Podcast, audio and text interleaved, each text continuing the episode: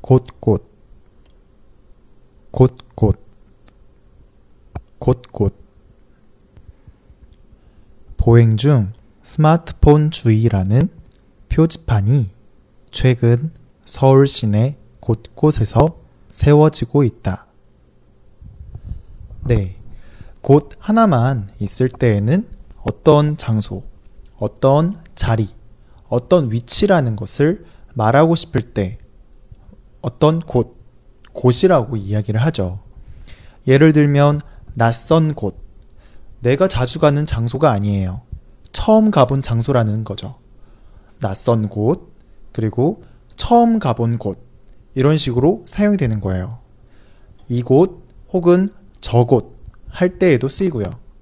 그런데 곳이 하나만 있는 게 아니라 두 개가 붙어 있어요. 곳이 여러 개가 있으니까 여러 곳이라는 의미로도 되는 거고요. 이곳, 저곳을 줄여서 곳곳이라고 표현하기도 해요. 그러니까 본문에 있었던 표지판이 서울 시내 곳곳에서 세워지고 있다. 라는 것은 표지판이 이곳에도 있고 저곳에도 있고 여기저기 여러 곳에 있다라는 의미인 거죠. 네. 다시 한번 반복해서 연습을 해볼게요. 보행 중 스마트폰 주의라는 표지판이 최근 서울 시내 곳곳에서 세워지고 있다.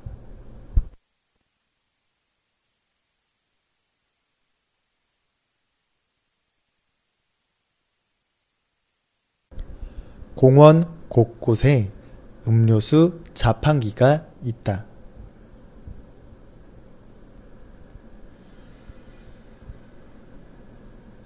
공원 곳곳에 음료수 자판기가 있다.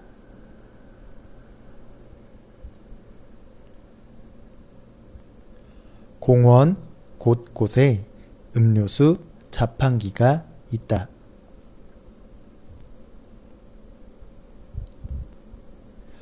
집안 곳곳이 낡았어.